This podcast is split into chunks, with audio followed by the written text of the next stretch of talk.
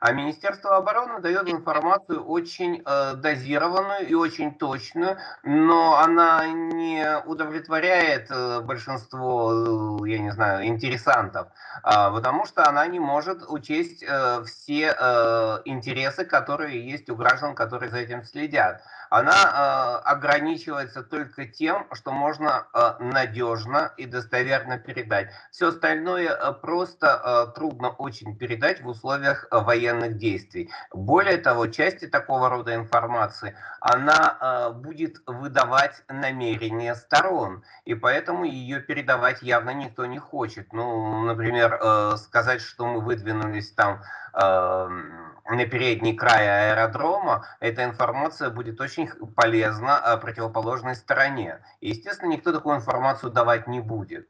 А, поэтому э, граждане должны привыкнуть к тому, что информации будет относительно немного. Но я думаю, через какое-то время они к этому привыкнут, что о чем можно говорить вообще, э, что касается информации с поля боя. Это же не страда, не театр, даже не американские бомбардировки Югославии. Э, которые, в общем, не встречали сопротивления, где можно найти э, как это сказать, много-много-много красивых картинок. Здесь много-много красивых картинок не будет.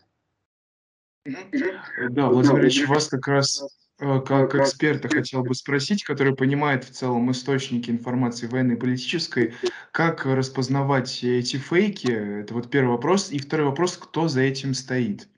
За этим стоит Центр психологических операций, а за Центром психологических операций стоят их коллеги из ЦРУ, а, которые, собственно, подменяют Центр психологических операций, но работают э, де юре с ним вместе. На самом деле, конечно, американская сторона является главной, украинская сторона является прикрытием.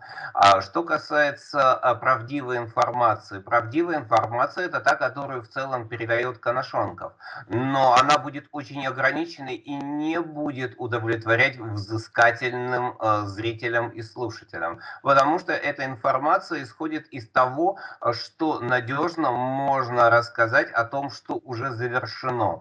А сами процессы в прямом эфире передаваться не будут, и э, безусловно, что это и правильно. А никаких, э, никакой информации о том, э, как собираются действовать те или иные соединения э, на фронте, не бывает. Это просто чьи-то выдумки. Выдумки достаточно дурные. А если учесть, что российские войска получили жесткий приказ не действовать против городов и не действовать против гражданского населения, то вся излишняя информация об их действиях их просто подставляет. Причем такие вещи были уже неоднократно.